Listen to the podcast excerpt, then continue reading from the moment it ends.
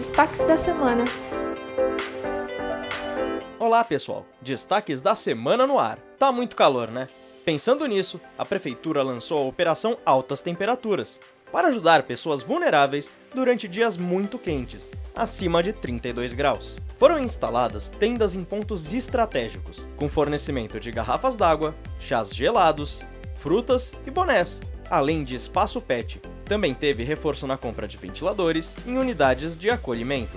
A capital recebeu 50 novos ônibus elétricos, como parte de seu plano para ter 20% da frota movida a energia limpa até 2024. Isso contribui para reduzir as emissões de poluentes e promove um transporte público mais sustentável, moderno e confortável aos motoristas e passageiros. A prefeitura entregou 78 unidades habitacionais do conjunto Bambu Hall, em Perus, e concluiu a entrega de 234 apartamentos na área da antiga favela. Os apartamentos de 50 metros quadrados possuem dormitórios, sala, cozinha e área de serviço. O condomínio tem playground, quadra poliesportiva e bancos de estar. Desde 2021, mais de 6.400 moradias foram entregues à população.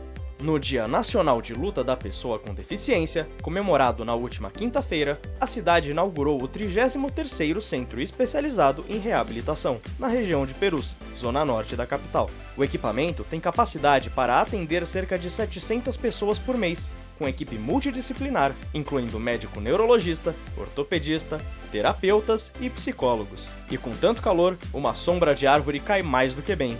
Então, para celebrar o Dia Nacional da Árvore, comemorado na última quinta, foram realizadas atividades de plantio de mudas em 45 parques municipais e eventos ambientais em 11 áreas verdes da cidade. O objetivo foi promover conscientização e reflexão sobre a importância da preservação da natureza.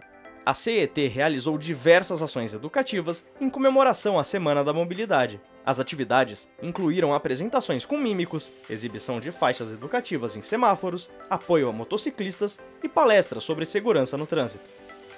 Bora de programação de fim de semana?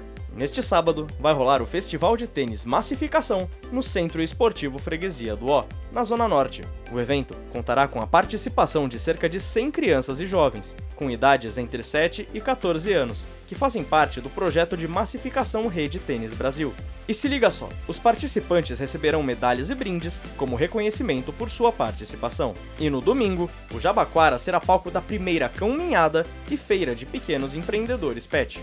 O evento acontecerá na Praça Serafina de Ancole Vicentini, das 10 às 17 horas, e incluirá atividades como a apresentação do canil da GCM, desfile e concurso PET, apresentação da dupla Patati e Patatá, palestras e serviços como vacinação contra a raiva e emissão do Registro Geral de Animais. Participe! Por hoje é isso, pessoal!